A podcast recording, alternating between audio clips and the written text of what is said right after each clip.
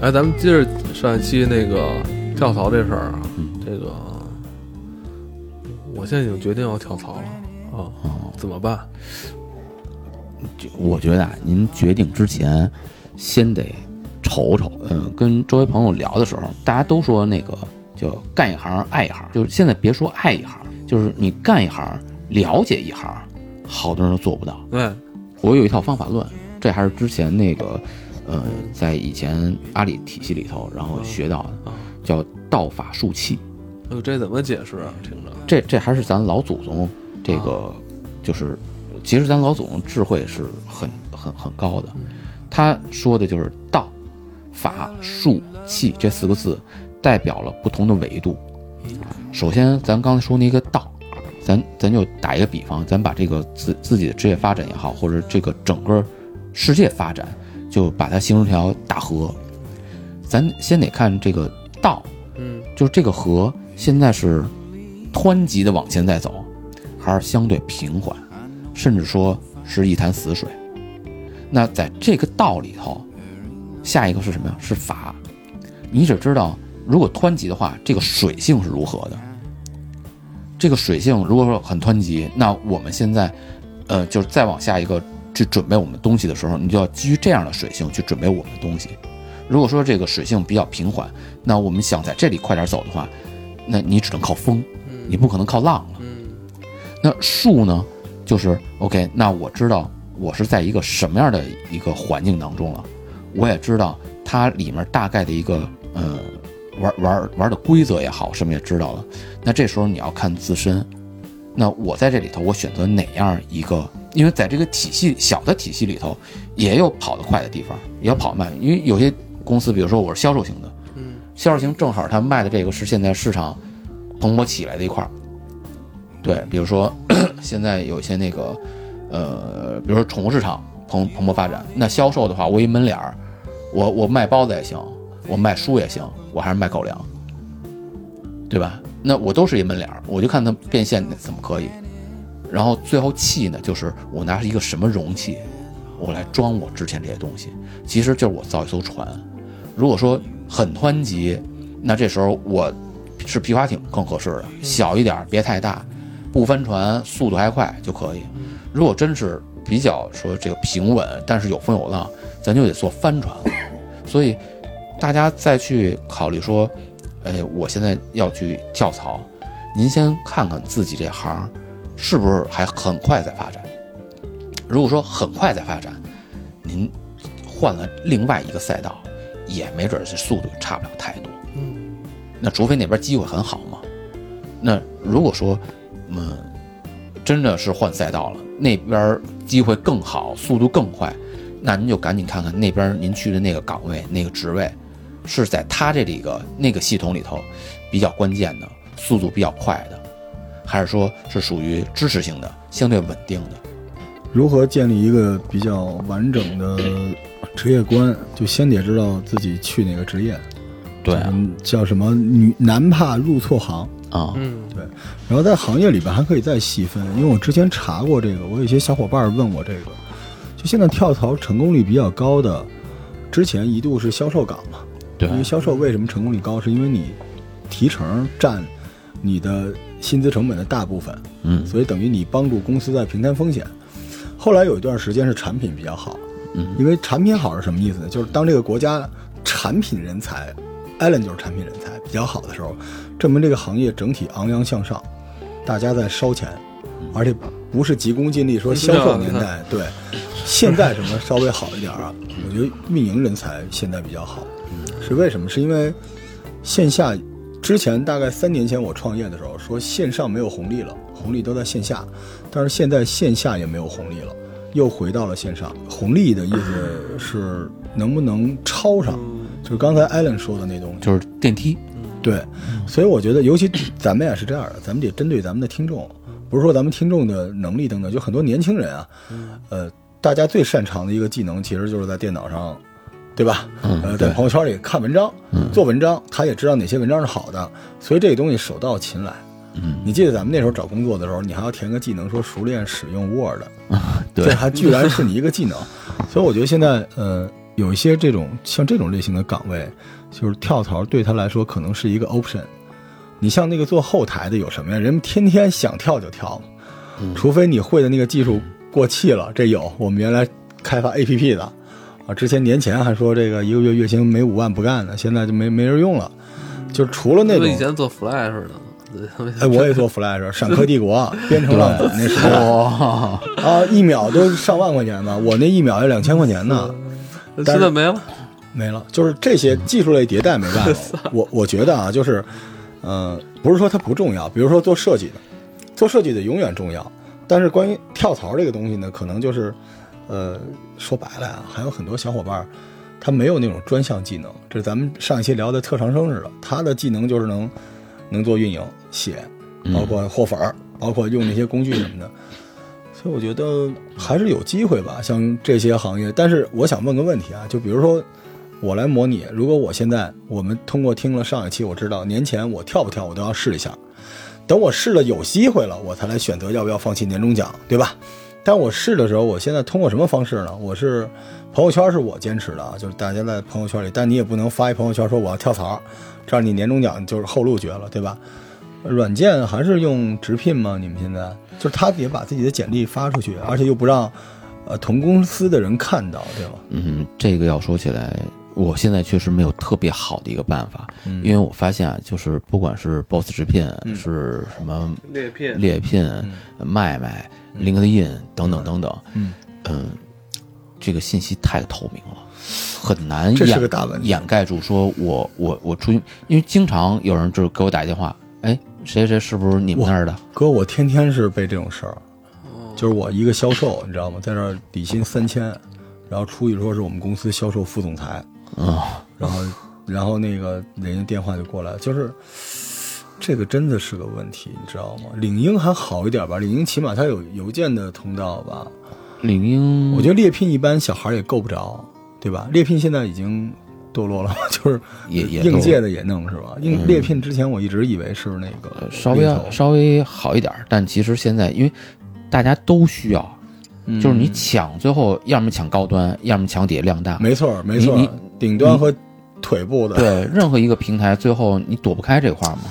所以直聘就是在如果大家都不是特别保密的话，起码直聘的那个信息，你的用人单位也能比较直接的看到，对吧？因为其他有的还得中间再过手吧。嗯，对，而且，嗯，之前咱们可能这个之前聊那个面试的时候，对、呃猎头嗯。有过一些，因为当时我是我个人的一些经验啊，是是是然后说猎头怎么怎么样，但其实现在呃比较稳妥是通过猎头。因为他会替你保密，当然有些个别的我不不敢说不，不不，我我我我不要听跟猎头有关的，我要替听众，就是到不了猎头，就是这很可能我们想听的这个是第一次跳槽，就到不了。你知道吗？猎头猎的那帮人，他他不需要这个节目告诉他，因为人家那年终奖真是到那个级别了，对吧？所以如果普通人他怎么办呢？普通的小孩儿他怎么办普通小孩儿，我觉得有这么几个，一个就是他的那些同学，啊？就还是朋友圈嘛，朋友圈？朋友圈对，然后但是朋友圈儿就是就相对要私密一点儿，是是是是是，别别传来传去，因为有这么一个跳槽这件事儿啊，就是一旦心里有这小火苗，他有些会按捺不住，哎，有些就是拿了 offer 的嗯。没憋住的，这个还还情有可原咱要说起来在公司可能，因为你要知道啊，这秘密这件事情，你只要告诉除自己以外的第二个人，就相当于告诉了全世界。落袋为安吧。对，然后有些是心里火苗出来了，他恨不得就憋不住要跟别人去去去聊去那什么，这种实际上 特别特别的危险第。二天一早发现自己变成裸辞的了。拿了 offer 就可以说了，但不是啊，你拿了 offer 之后，比如说要隔一个月，然后另外自己现在实际上还有一些工作和一些关系要处理，就这些东西其实有很多的一些工作，而且没必要说。我我我这么跟您说，举个不恰当的例子，比如你要跟你女朋友分手，你不会告诉她是因为你有下家了吧？这跟早晚没关系，一定跟他说，因为感情不和我们就分手了。然后你的你，他这个问题就是你有了下家这个信息，不能出现在你跟你老板提你要离职这件事情里边。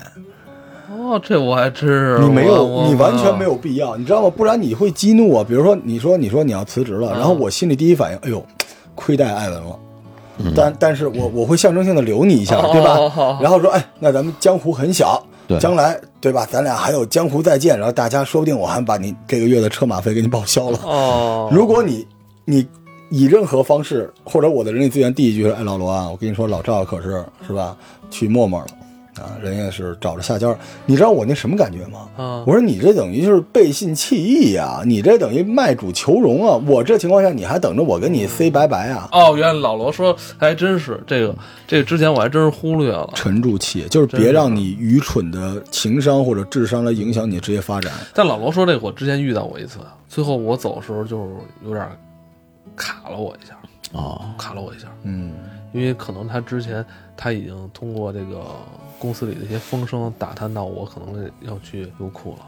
而且老赵那两天就是嘴上什么都没说，穿了一个 T 恤，上面写着“优酷”俩字儿。连工牌都印好了是？对，就天天带着优酷的工牌儿。呃，是是有这样，就这但但还好，因为那个呃，我跟老板就是私底下也经常聊聊嘛，聊聊过一阵儿，然后他他还是能理理解的。我我我的建议就是，如果我我和你之间一切顺利，在职场里边，如果我们都顺利的时候，我们就聊聊规矩，聊聊规则，拿规则作为咱俩交往的底线。但一旦不顺利的时候，就拼的就是个人感情了。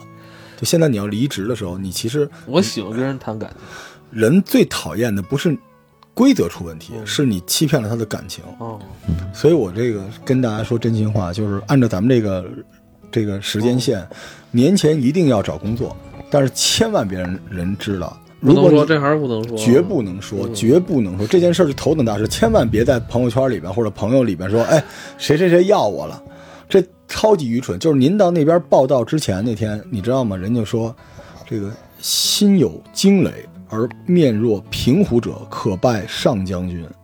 这些事儿不是你的社交，管好你自己。哎，但是有一个问题啊，技术性问题。我离职的时候，我得填我那个下家嘛，不是有那个那个那叫什么那个哥从来都不用，你只需要离职之后跟你人力资源搞好关系，让他给你出一个离职证明就完了。对，他只要给你离职证明就行了。咱俩去后海那次，就是我拿离职证明那次。对，跟他搞好关系，不用写下家。他问我了，啊、他问我了，我说我没有，啊，他表示非常怀疑，我说真没有。他最后给我留了一句话，他说你可能还会回来找我的。我说不太可能吧，他就他可能觉得觉得我可能还有一手续，可能是去哪儿可能需要的，但他没想到我真没有。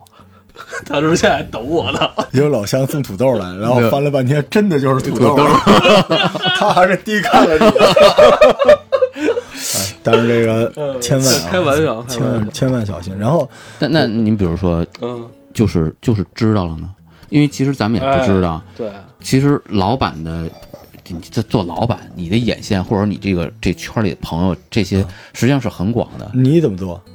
我我是这样的啊，嗯首先有些事儿，呃，瞒不住，对，就已经知道了。，我已经很那什么，但是我肯定是，呃，表现尽量表现不出来。嗯嗯，但是我最后跟我老板在谈的时候，我跟他说实话，OK，我什么时候开始谈的，我为什么想走，哦。然后之前跟您也都聊过什么，现在我要去哪儿，嗯，您有什么给我的呃建议或者怎么样？就是也希望下一个十字路口大家还能见面嘛，就是嗯，自己有过一段这种考虑啊，或者这这这这我懂，我懂，我懂。因为因为当然你跟这老板大家其实就平心而论的这情况下，大家都能理解，都是职场上哎，的，我我我懂，我我理解他他说这话的意思啊。嗯，那就是到最后我我跟你我跟你谈感情，咱俩是朋友啊啊，咱俩已经是兄弟了。那你要为难我，你要为难我，那就是你的问题。那我发一句问：嗯，有多少人离职能跟老板聊的？好多情况下，就是您您不能都年薪百万的例子给大家听吧？您是能跟老板聊，老板知道你这 好多小孩离职，老板都不知道他叫什么。部门经理也一样啊。您不跟部门经理也这么聊吗？那如我当小兵的时候，我跟部门经理我要走的话，那他就是我的老板啊。那 OK，那我我对啊，前提就是先别让人知道，实在不行，你能感觉到他知道了，对吧？这这这个你就你就坦诚嘛，就别扯了。反正十有八九都是能提前知道的。这这从我的经历来讲啊，也也可能我的保密工作做得不好您说这个，它前提是这个公司想要你，啊很多情况下他是哎，对啊，就是您知道吗？就是问题就在这儿，就是你是这这个很多小孩啊，他是他不是说有人要挽留他，他是怕有人破坏性的阻止，哦这是有可能的？有有有有一些有一些公司的 HR 啊就是就专门干这个而且你说你现在年假休着，比如你年前密集的休年假，我第一反应就是你是不是不想干了？肯定是啊。所以这种情况之下，就是也分人也分事儿。对啊，对，我觉得还是得长个心眼儿。对然后呢，这个简历啊，呃，boss 直聘是这样的，嗯你不一定非要把自己的简历放上去，嗯你可以给自己起一个名字叫罗熊猫。嗯嗯，然后呢，你只要把你的技能放上去之后啊，你能他 boss 直聘是什么？你能找到找你的老板，啊，你跟他加微信私聊单聊单聊，这招没问题。你是熊猫先生吗？我那个我的那个啊，就是你叫罗熊猫，你就是那个罗熊猫啊！哎，我招人的时候都是在 boss 直聘上，我觉得招来的人还都挺好的，但是就是这些人，你明显知道他想换地方。是的，对，所以还是就是我们就给大家一些选项呗，对吧？嗯还是保密一点，然后而且啊，跟各位说，一定要跟自己的人力资源啊搞好关系。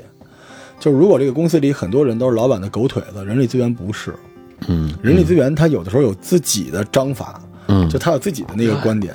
我操，这尤其是阿里系的 HR，我，太强大了。以前我还跟人家聊过呢，就是如果是一个团队很小的话，嗯就是想凝聚一个小团队，你靠哥们儿义气就可以。这这个团队稍微规模大一点儿，你得靠制度；规模再大一点儿，就得靠所谓的官僚或者政治。军阀，对，您再大，你就得靠文化。就实际上就是这一层一层都是，因为你要管理那么大一个团队，是，咱不说每个人都是猴精吧，就大家想法千奇百怪，什么都有，你怎么能把这些人攒一块儿？你肯定得有一整套的东西去维护这么一个团队的凝聚性吧？你说是不是我有点强迫症啊？就怎么了？我我身边全都是这种年薪大几十万、上百万的人，但是我聊天的时候老想替那个年薪大概一两万的人聊，就是我老觉着，因为你第一份工作工资多少，还记得吗？呃，一千六，您您呢？我一千二。那我工资高，我后来可能堕落了，没没没没没六千多，但是但我们说一下，我那个那第一份工作是零四年啊，我是觉得其实那时候没什么人给我职场的建议，你知道为什么吗？是因为那个时候你父母的经验没用了。对，哦。他有一个认知的，就包括到今天为止，我我相信我们这波听众，他的父母对他职业生涯是没有任何帮助的。是的，对，而且你职业生涯里边的你的人际关系，你的跳槽，就是我我能明白，大家不像我们年轻的时候，因为我们对工作有那种敬畏心理，我们怕失业，也是叫待业青年，是骂人的，嗯我们怕这些事儿，导致我们对工作的一些处理、跳槽的处理特别谨慎。对，但现在的年轻人可能觉得这不是个事儿，但这件事情不一定是好的。哎，你知道“跳槽”这词儿怎么来的吗？老赵？呃，啊，文化人是吧？跳槽给大家附一个古啊，跳槽讲究的是古代这个妓女啊和嫖客之间的关系。比如说，这个老赵是嫖客啊，艾伦是妓女。嗯然后有一天，老赵跟艾伦说：“呃，我觉得我想试试新的女子，比如老罗，啊 所以我就跳槽了。啊，对，这叫跳槽。那为什么我啊这是然后曹呢？你是曹啊？槽，然后不跳槽是这样的，就是咱俩之间的这个非正当的金钱钱色交易，这个这个交易场叫槽，这是一句黑话。然后你呢，作为这个妓女，你觉得老赵啊，天天就是也不给什么钱啊，就是微信转账就转五块钱。然后你看老罗有钱，你想跟我，所以双方当时啊，这个风月场所里边，妓女和嫖客之间最深情的约定就是咱俩今生永不跳槽。跳槽这词儿这么来的。在过去咱们工作的时候，不是什么好词儿。嗯在今天我们这样说，让大家做跳槽的时候啊，就是多做准备。它并不是直接让你的职场生涯升职的一个方法，你以后应该把这种东西放在一开始说。因为没机会呀。对，没机会啊。但嗯，我你你倒是提醒我了，就是妓女是不不不是这个，哦，对不起，对不起。实际上是更应该往之前回想，在工作最开始那个阶段的时候，那个时候的心态和呃跳槽的动机和我们那个时候的判断。现在带入太多，现在可能就是现阶段自己的一些状态。我的想法是这样的，就是因为彼时也不是此时，同意，我们那个阶段，我们的心情，对吧？年轻人不想知道你小的时候你吃那口棒棒糖是什么味道的，只是我们岁数大了，我们现在用我们的经验嘛，就是可能反而啊，对，就是那不就是最扯淡什么不忘初心那种屁话吗？但我们现在可以吐槽这事儿，对，但但咱就这么说啊，就是现在的年轻人，咱呃经常职场里头说啊，什么九零后、零零后，然后所谓拿这个什么什么后你录画画一波的人，你还在录吗？我操，还在录啊，继续。啊，对，就是我就五分钟，这这这就是这波人，他们可能对职业的这个看法，或者他们对于生活的看法是不一样的。我们现在不能说给大家建议，就是把咱以前呃吃过的亏，或者说咱撞过的墙，给大家摆这儿，让大家参考参考。因为我就是我我我我得把它说完，就是有一个影响我的是一部电影，叫《被嫌弃的松子医生》，哦一个日本电影儿。哦，好喜欢。对，就是他给我的那个触动，就是最后我我我把那个电影就是剪成了一个那个 PPT，给我团队经常会 会会做一个分享。我我有我的这个观点啊，就是实际上我会问我的那些团队的小伙伴，我一上来给大家每人发一张白纸，发根笔，我说你们把你们十年后的生活画下来，不许写字儿，画。因为一写字儿大家就什么都写了嘛，但让他画的话，他只能画他认为最重要的那些，然后拿个五分钟十分钟，然后把那个画收上来，基本上都是大房子、山清水秀，呃，老婆孩子，然后出去玩很休闲这种状态。然后我再跟大家去讲那个被嫌弃的松子一生，就是你希望以后是那样生活，咱就现在往回倒推，那你就是十年，咱就就咱那个学经济时候什么净现值什么咱都学过，那就是现在你应该基本上保持一个什么样一个收入状态和每年一个发展，至少保持一个什么样的一个比例的发展，或者说您跳槽您到底要涨百分之多少，这起码心里得有个数，因为你有目标嘛。就是大家在画那个未来生活的时候画的都很好，但是往前一推，推到现在，很多人那个时候他明白什么叫做现实了。您现在收入多少？每年的增长比例应该达到多少？你你现在所在这个行业是否能达到，就是最终让你实现你那目标？很多人是实现不了的。就是他对于现在，他他可以随性的跳槽，或者他对这个行业也不用那么关心或者怎么样，但他对于自己未来有没有那个所谓的那个期许呢？对吧？我觉得，我觉得坑是在于他没有。我这个我我想通过这个节目跟年轻的小伙伴说的，就是我们可能聊的好多经验，或者说什么小技巧，或者或者我们吐的鸡汤，这个你听过就过。你想想未来十年是一什么样子，然后你自己倒推现在应该做什么。好多人一一算说，我得有一房子，咱不说别的，房子怎么着，您得，咱之前做过房子节目，大几百万、上千万，在北京这得有吧？您十年时间，您得达到那个那个钱数吧？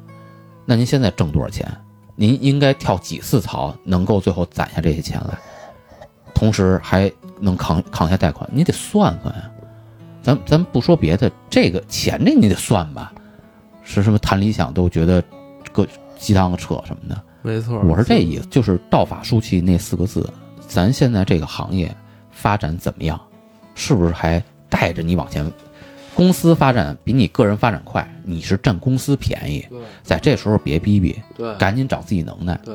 你的发展比公司快，你赶紧看这行业是不是还在快速发展，然后你就选一更好的公司。没错没错，就是这心里你你多多少少有个盘算。对。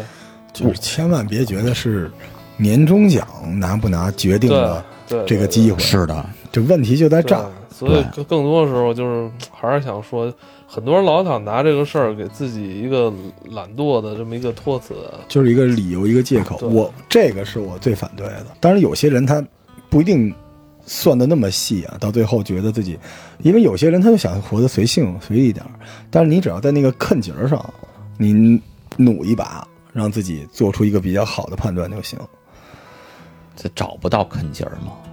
那怎么算坑劲儿啊？嗯，对吧？他连这个行业接下来可能，咱别的不说，每年增长这个这个这个市场份额增长百分之多少，他都不知道。很多人啊，他知道这也没用。我我有的时候跟朋友聊天就说，中国经济好不好？我说您月薪三千，您在意国家大事干屁呀、你只需要把你周围那两个拿三千的人干掉，你就能拿九千了。如果他懒，他更不会算这件事儿。您您知道吗？就是他他他没有加入你的团队，他眼前这条路并不通向你说那件事儿。当然，你可以给他制造一个这种东西，但是他不会去接受。他想到的那些事情，就是我觉得就是你只能从他那个位置上往上去顶一顶他，嗯，让他加把劲儿。对，因为他的路到不了那。你知道很多人这一辈子，你知道最咬牙切齿的是什么？就是在 BAT 里面不努力的人。哦，然后 BAT 的赚着钱的人从来不说自己这那的。你说，你说百度人说我天天这么晚，是因为您年薪八十万呢，对，是吧？您外边那个也天天那么晚，年薪八千的人，你吐槽人家，你有什么用啊？您干嘛了？嗯，所以我觉得节目这东西吧，就是大家捡有用的听吧。但是到了年底，我们其实我们节目一直特别正能量，就是我们到年底，我们也不呼唤大家燃啊，天天把自己那个五脏六腑都吐出来，然后加班什么的。但是如果到了年底有一个机会，就是你出于各种考虑，比如说觉得公司的发展，或者你自己的学识，对吧？包括你觉得你可能你离家位置各种各都考虑完了，你觉得是个机会的话，那年前你要考虑一下。但是它绝不应该是年终奖。对不是因为年终奖有毒，是因为您那个年终奖没多少。对，你像咱听众里边，你年终奖十几二十万的，是吧？那人家心里有主心骨，是的，是的，就是别老找各种各样市井上流传的说法，然后来放到自己的身上，只为了让自己不努力、不去用心。嗯，我觉得现在人也比较说不好听啊，这个可能我我平常也会利用一下这些东西，就是好多人他不是特别的会有自己的主见，特别容易被忽悠。嗯被带节奏了，被带节奏。然后呢，有时候我是尽量把好节奏带给我的团队啊，或者周围朋友，跟大家聊聊。比如说，就刚刚说那个被嫌弃的送子一生，或者说你你未来生活怎么样，往回倒推一下。因为很多他就是觉得周周围有人说，哎，这公司怎么怎么样，什么这怎么怎么样，或者说哎那行业特别好，马上就被带节奏了。他并不是独立的去思考。你一个群里面大家都这么说，然后最后说的这几个人都还在原来公司待着挺好的，就是你们这帮人噼里啪啦的该辞职该闹闹。画幅画吧，画幅画吧。咱们听节目的朋友们也不妨是吧？对给自己五分钟、十分钟时间，画一个你未来十年、十年之后你所期望的那个生活的样子，然后这个画出来之后，咱就看看那是一个什么样的状态，什么样的条件，然后咱们倒推一下。老罗不画，我都知道他画什么。啊啊，我肯定知道他，我知道你画什么。我我画什么？你爸你妈白鹤亮翅吗？拜佛的那个是吧？你跟你媳妇儿画个大鲤鱼是吧？哎，对，说说到这个，一说我媳妇儿，就是如果你实在不想工作的话，你可以跟着我和艾文，我们去做淘宝。淘宝是个伟大的事儿哈。我们回头如果大家想听的话，嗯，对我我们我们可以开一期。我我我淘宝是老罗指导我开没。没没有不叫指导我我那个我要赚着钱了，就是验证老罗所有的经验。对，因为老罗赚着钱了，是吧？就是 百万淘宝大店啊，那个大家感兴趣可以就是催更，我们来继续录。淘宝店铺搜索艾文的树屋，树是花草树木的树，屋是屋子屋。你就知道做节目其实也他妈挺悲催的。